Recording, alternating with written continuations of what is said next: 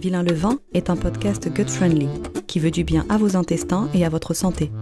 Il vise à vulgariser des procédés culinaires ancestraux qui réapparaissent dans nos cuisines mais qui sont souvent appréhendés car peu connus. Vilain le vin Mais pourquoi est-il aussi méchant?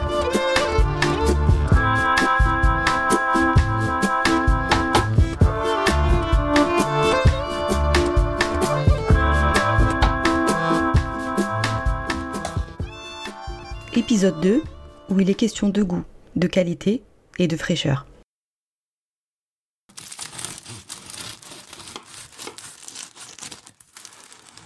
ça a l'air bon. Ça a l'air trop bon.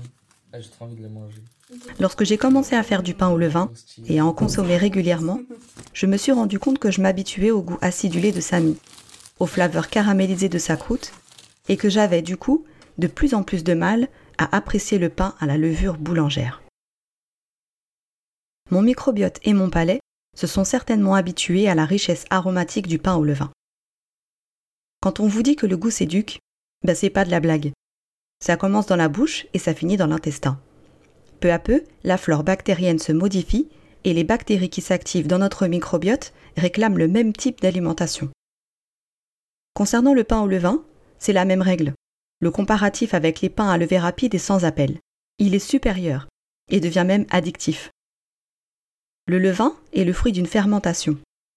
Vous vous rappelez de l'épisode 1 Cette fermentation, produite par le travail coopératif des levures et des bactéries lactiques, produit une gamme aromatique exponentielle.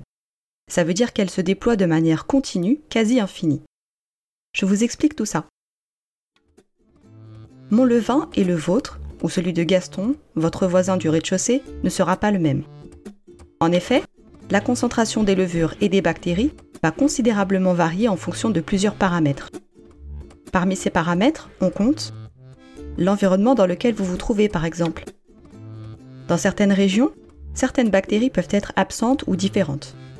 Ça dépend aussi des levures déjà présentes dans votre cuisine. Allez, ne faites pas cette tête. On en a déjà parlé dans le premier épisode. Cela dépend aussi de vous, de l'acidité de votre peau, donc de votre potentiel hydrogène, de votre pH si vous préférez. Votre levain dépend aussi de la manière dont vous le stockez, si vous le mettez souvent au froid ou si vous le gardez plutôt à température ambiante. On comptera aussi la fréquence des rafraîchis, qui font naître de nouvelles bactéries et levures et modifient ainsi l'aspect, l'acidité et l'odeur de votre levain.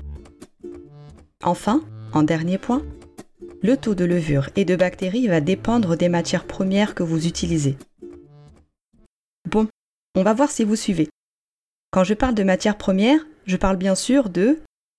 De l'eau et de la farine. Oh là là. L'eau devra être dépourvue de chlore. Elle va grandement agir dans l'oxygénation et le travail des micro-organismes. La farine, quant à elle, doit être absolument bio. Pourquoi? Parce que les pesticides anéantissent et aseptisent la farine. Les micro-organismes disparaissent ainsi en quantité, ce qui n'est pas du tout bon signe pour notre levain, vous en conviendrez. Choisir une farine de qualité est primordial. Elle permettra le développement des bactéries et des levures et donc de la richesse aromatique de votre levain et de votre pain. Pour illustrer ce propos, j'ai voulu prendre contact avec Cécile, que je connais depuis plusieurs mois maintenant grâce à Instagram. Cécile et son mari habitent à Isôme en Haute-Marne.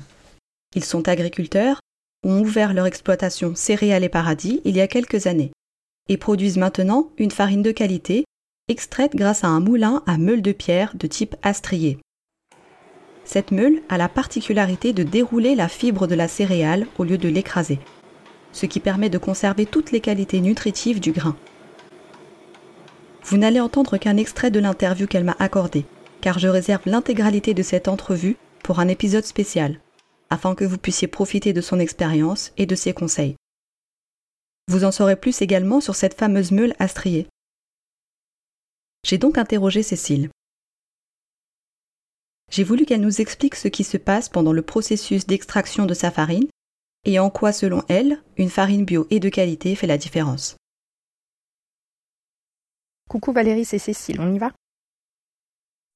Donc tu l'as compris, le principal intérêt du choix de notre moulin tient dans la, qualité euh, nutritive et qualitative de la mouture qu'on va pouvoir en sortir. Donc euh, c'est-à-dire qu'on va retrouver euh, dans notre farine tout ce qui est vitamines, minéraux, les, sels minéraux indispensables, les fibres et les protéines. Ça en fait donc une farine digeste. Il faut bien s'en rendre compte et en fait dès qu'on l'utilise, on s'en rend compte assez rapidement. Alors je vais te parler un petit peu euh, euh, scientifique, ça sera juste la toute petite partie, mais je sais que tu vas comprendre. Donc en fait, ce, ce, ce process de mouture du moulin, ça permet de poncer l'enveloppe du grain, ce qui euh, a pour effet d'extraire les cellules de l'assise protéique, si tu veux, et de les incorporer à la farine. Donc ce sont ces cellules-ci qui contiennent les, en- les enzymes qui permettent l'hydrolyse de l'amidon et du coup du process derrière euh, pour euh, si tu fais un levain, voilà, on retourne sur euh, ton premier euh, épisode du podcast et puis euh, pour la levée, pour les, les, les gluten prédigérés, les choses comme ça. Donc ces, ces fameuses euh, chaînes de gluten euh, ne sont euh, pas bouleversées, elles ne sont pas séquencées par ce type de mouture. Et c'est là euh, le, le grand avantage de cette. euh, on obtient une plus grande digestibilité de, ben, de, de la préparation qu'on va faire, que ce soit de la pâtisserie, de la cuisine, du pain, de la boulange, de la viennoiserie ou autre chose comme ça. Et puis euh, gustativement, ben, en fait, comme ta graine est préservée euh, dans, dans son intégralité, c'est aussi euh, ben, toutes les saveurs euh, qui sont respectées, quoi.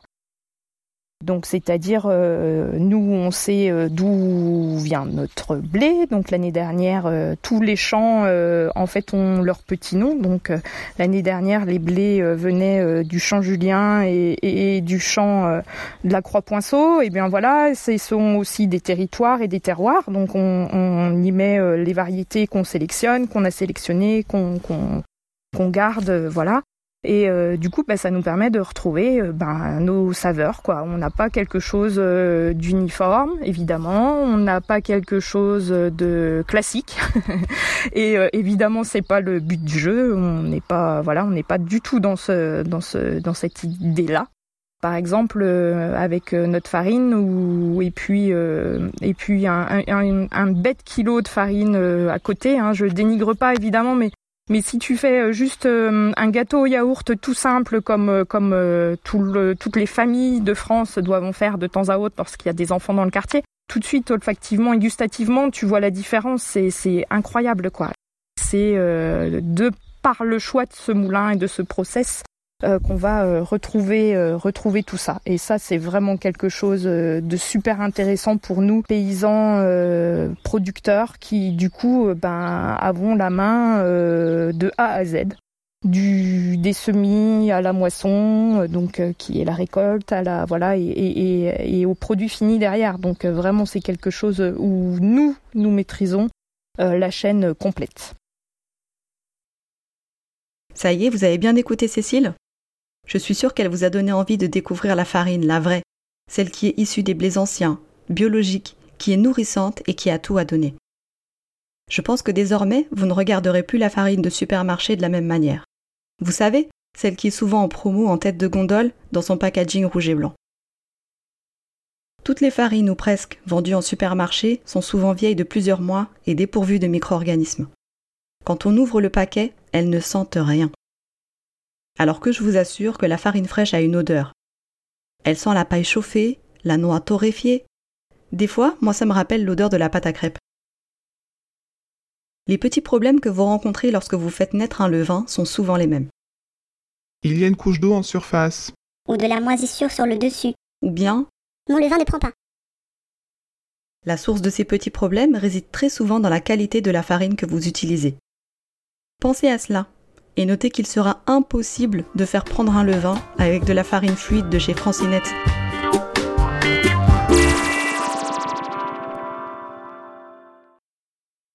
Revenons à la richesse aromatique du pain au levain. Vous l'avez compris maintenant, le goût typique du pain au levain va se développer grâce à votre levain et donc grâce à sa concentration en levure et en bactéries. La gamme aromatique va s'étendre sur des centaines de notes différentes, suivant qu'on utilise une farine de seigle ou de petit épeautre ou de blé, etc.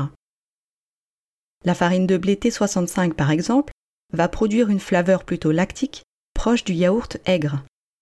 La farine de seigle va aller plutôt sur des saveurs maltées, un peu piquantes.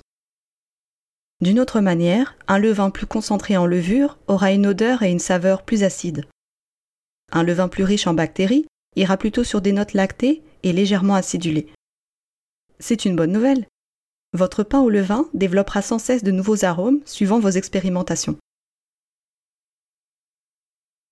La cuisson va également enrichir toute cette gamme aromatique et créer un contraste absolument irrésistible entre l'intérieur et l'extérieur de votre pain.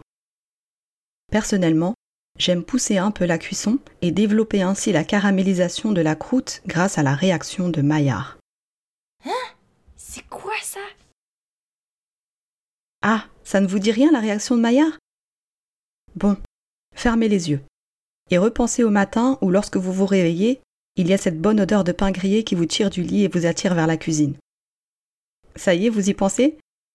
Eh bien, ce pain, lorsqu'il a été exposé à la chaleur du grille-pain, a subi la réaction de Maillard. Il a développé au contact de la chaleur une odeur et un goût plus complexes, des notes caramélisées et toastées. On pourrait en dire beaucoup plus sur cette question des arômes et du goût supérieur du pain au levain. J'espère que vous avez profité de cette écoute et je vous dis à très vite pour le prochain épisode de Vilain le vin. Je pense que nous parlerons recettes la prochaine fois. D'ici là, prenez soin de vous et de votre levain. Je remercie Cécile Appert pour les nombreux échanges que nous avons pu avoir et que nous aurons encore. Je la remercie d'avoir parlé de son travail et pour ses explications claires. Vous pouvez suivre son travail et celui de son mari Philippe sur Instagram, at céréales et paradis. Céréales avec un S. Mais en fait, il n'est pas si méchant que ça, le levain. Vous venez d'écouter Vilain le vin et je suis Valérie Zanon, alias Coq la Carotte. Vous pouvez me suivre sur Facebook et sur Instagram, at Coq la Carotte. Vous pouvez également me suivre sur mon blog, lecoconutblog.com. Vous y trouverez pléthore de recettes et d'astuces dans mon dossier spécial le vin. Si ce podcast vous a plu, n'hésitez pas à en parler autour de vous et à le partager.